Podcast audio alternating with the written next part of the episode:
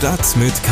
News für Köln. Der tägliche Podcast des Kölner Stadtanzeiger mit Christian Mack. Hallo zusammen. Schön, dass Sie wieder reinhören in Stadt mit K.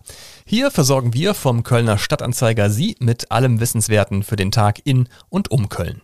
Bevor es losgeht, hier noch ein bisschen Reklame. Dieser Podcast wird produziert mit freundlicher Unterstützung von NetCologne. Seit mittlerweile über 20 Jahren treibt NetCologne den wichtigen Ausbau der Glasfaserinfrastruktur hier in Köln und der Region weiter voran. Vielen Dank an NetCologne. Heute in Stadt mit K. Die Internetbetrugsmasche Love Scamming greift auch in Köln um sich. Kölner Impfarzt warnt vor Impfmüdigkeit und wie das Kölner Nachtleben nach dem Lockdown wieder anläuft. Zuvor aber erstmal weitere Meldungen in unserem Nachrichtenüberblick. Schlagzeilen. Kölns Oberbürgermeisterin Henriette Reker hat sich im großen Kölner Stadtanzeiger-Interview für die 2G-Regel ausgesprochen. Im Gesundheitsbereich, in der Pflege und in Kitas sollen ihrer Meinung nach nur noch Geimpfte und Genesene zugelassen werden. Im Interview äußerte Reka außerdem Bedenken, dass die Menschen generell zu sorglos werden könnten. Auch von Geimpften gehe weiterhin ein Ansteckungsrisiko aus. Die Herdenimmunität sei noch nicht erreicht. Das ganze Interview mit der OB lesen Sie morgen im Kölner Stadtanzeiger und auf ksda.de.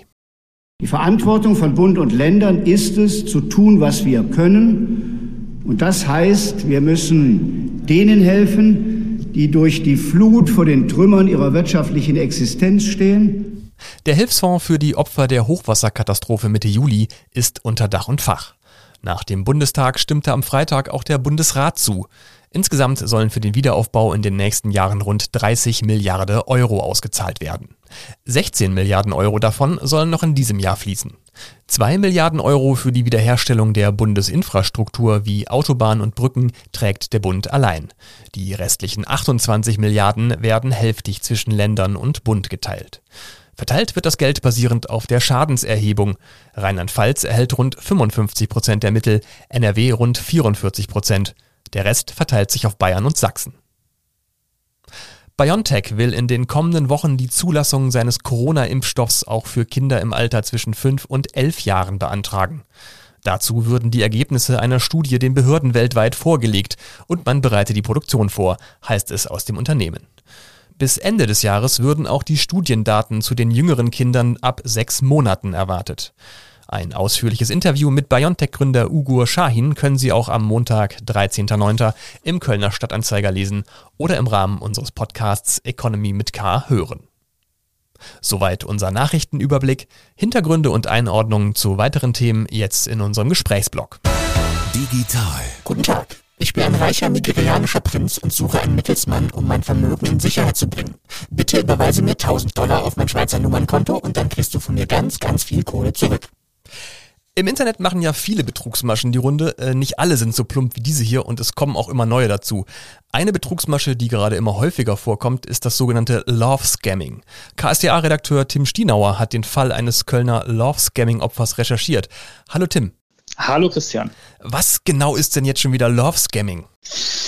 Ja, Love Scamming ist im Grunde so etwas wie die moderne Form des Heiratsschwindels, äh, die sich im Internet und vor allem eben auf sozialen Netzwerken abspielt. Und ähm, diese Geschichte, die du gerade angesprochen hast, mit, den, äh, mit der Nigeria Connection, die da Geld haben will, das sind genau die Täter, die sich eben auch auf Love Scamming verlegt haben vor einigen Jahren das heißt, die sitzen vorwiegend in Nigeria oder in Ghana, schreiben Frauen in Europa und auch im amerikanischen Raum an, über Facebook, per Freundschaftsanfrage oder auf Datingportalen, stellen sich vor als ähm, ja, meist wohlhabende Männer mit guten Berufen ähm, und beginnen eine nette Plauderei. Und meistens nach einigen Tagen oder manchmal auch erst nach Wochen vieler Chats rücken sie dann äh, raus mit ihrem eigentlichen Ziel, Sie stecken nämlich angeblich in einer schlimmen finanziellen Notlage und brauchen jetzt ganz dringend Geld. Und in Köln gehen bei der Polizei jeden Monat etwa eine Handvoll Strafanzeigen diesbezüglich ein von Frauen, die ähm, betrogen worden sind oder von diesen Menschen kontaktiert wurden. Und wenn es dann mal zu einem äh, Fall kommt, bei dem die Frauen bezahlt haben, dann ist das laut Polizei oft eine Summe von mehreren 10.000 Euro Schaden pro Fall. Wow. Ja, aber das klingt ja im ersten Moment wie so eine ganz wilde Räuberpistole, diese, diese, das Muster, was dahinter steckt.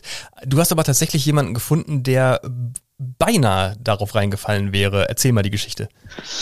Ja, es ist eine Kölnerin, die in Köln ein Geschäft führt, also eine selbstständige, ähm, selbstbewusste Geschäftsfrau und die bekam eines Tages äh, über Facebook eine Freundschaftsanfrage von einem Mann, der sich David Schumacher nannte und ein, äh, ja, wie man dann jetzt weiß, Fake-Profil auch bei Facebook hatte. Tolles Foto, Mann mit graumelierten Haaren, schwarzer Rollkragenpullover, schwarze Designerbrille, lächelte äh, in die Kamera und ähm, ja, sie hat sich schon gewundert und fragte ihn auch direkt zurück, ob er sich in seinem Reihenhaus mit seiner Frau und seinen Kindern langweile oder wieso er ausgerechnet ihr schreibe. Aber er hat das ganz charmant so wegmoderiert und ähm, ja, hat dann mit ihr geplaudert in gebrochenem Deutsch. Hat gesagt, er sei Maschineningenieur auf einem Containerschiff, das gerade vor Australien unterwegs sei ähm, sei Witwer, Frau und Tochter bei einem Autounfall gestorben. Das erzählt dann die Kölnerin auch, habe sie sehr gerührt, klang auch alles sehr glaubhaft. Sie hat Nachfragen gestellt, hatte auf alles eine plausible Antwort.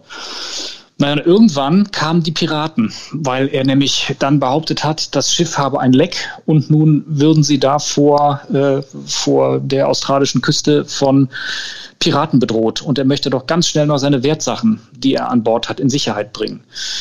Und weil er das dann garniert hat mit einigen äh, Liebesschwüren an, an die Kölnerin, ähm, das Übersetzungsprogramm, was er benutzt hat, aber offenbar nicht auf so etwas spezialisiert war und das sich alles völlig krude anhörte, was er da schrieb, äh, wurde es dann auch dieser Frau zu bunt und sie hat das Ganze abgebrochen und den Kontakt geblockt.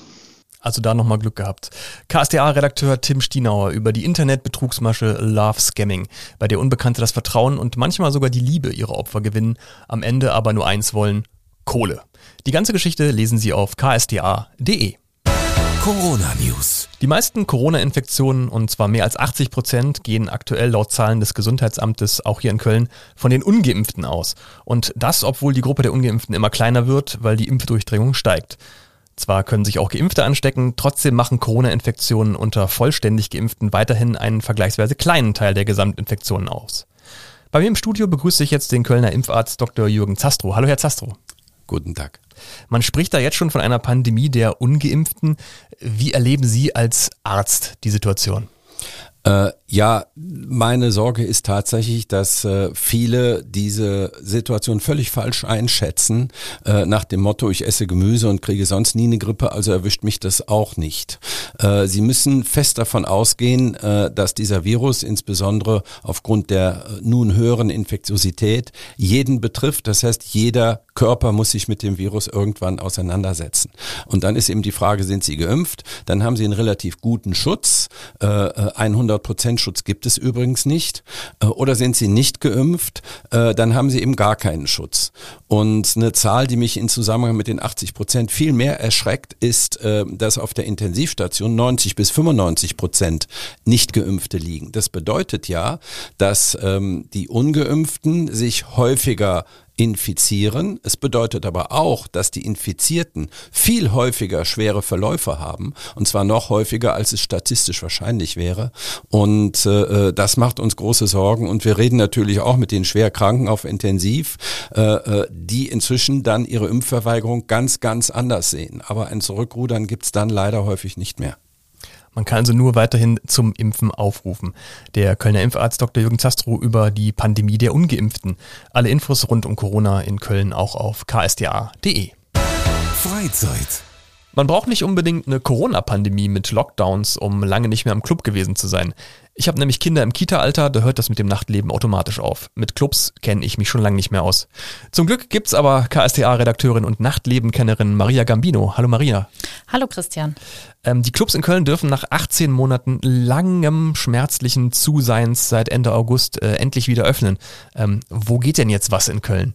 Ja, eigentlich äh, auf dem gesamten Stadtgebiet kann man tatsächlich wieder äh, feiern gehen. Zum Beispiel in Ehrenfeld, äh, was ein ja sehr beliebter Feier-Hotspot ist Dort hat das Helios seit Ende August geöffnet. Und ähm, morgen öffnet der Club Bahnhof Ehrenfeld. Allerdings äh, sind dort die Tickets schon vergriffen. Und ähm, auf den Ringen ähm, ist auch der ein oder andere Club wieder geöffnet. Nachtflug, Vanity, das ist ähm, dann eher für jüngeres äh, Zielpublikum oder im Studentenviertel rund um den Züpcher Platz geht in der Rodenburg wieder was. Oder das Ding hat jetzt neuerdings auch wieder auf. Also man sieht, ähm, die Bandbreite ist vorhanden, auch wenn nicht äh, alle schon nachgezogen sind, aber es gibt wieder ein gutes, vielfältiges Feierangebot in Köln. Du stehst ja auch mit den Clubbetreibern in Kontakt. Wie haben die das denn erlebt? Oder beziehungsweise kommen die Leute denn jetzt wieder oder sagen die alle, oh, ist mir zu anstrengend mit den Auflagen oder wer weiß, wo was ist? Also erstmal ist es so, dass der äh, Zugang ähm, reguliert wird. Also die, ähm, die wenigsten machen volle Kapazität, aber ja, das, was ich so höre, sie könnten theoretisch, denn ähm, offensichtlich haben die Leute richtig Lust, wieder zu feiern. Also Stefan Bohne, Betreiber des Art-Theater in Ehrenfeld, erzählte mir, dass das äh, Opening-Wochenende, äh, letztes Wochenende, sehr gut war, dass die Leute äh, johlend in den Keller gegangen sind, um äh, endlich wieder nach anderthalb Jahren zu feiern. Und klar, bei aller Entspanntheit und Freude darüber, sagt er aber auch, ähm, dass ein, ähm, ja, eine gewisse Unsicherheit jedoch äh, trotzdem äh, ja bleibt. Und äh, er empfiehlt zum Beispiel seinen Gästen, die geimpft oder genesen sind, trotzdem einen Schnelltest-Nachweis äh, vorzulegen, auch wenn das äh, nicht verpflichtend ist. Aber er selber hat es wohl gemacht und äh, fühlte sich dadurch nochmal sicherer, weil eben auch Geimpfte an ähm, Ungeimpfte das Virus weitergeben können. KSA-Redakteurin Maria Gambino über die Situation der Kölner Clubs nach dem Lockdown. Welcher Club unter welchen Bedingungen wie, wann wieder geöffnet hat, das können Sie auch nochmal online nachlesen auf ksda.de. Damit sind wir auch schon wieder am Ende dieser Episode Stadt mit K. Ich freue mich, wenn Sie auch beim nächsten Mal wieder dabei sind. Auch an unseren Sponsor Net Cologne noch einmal ein großes Dankeschön. Mein Name ist Christian Mack und ich wünsche Ihnen noch einen schönen Tag. Bleiben Sie gesund und bis bald. Stadt mit K. News für Köln. Der tägliche Podcast.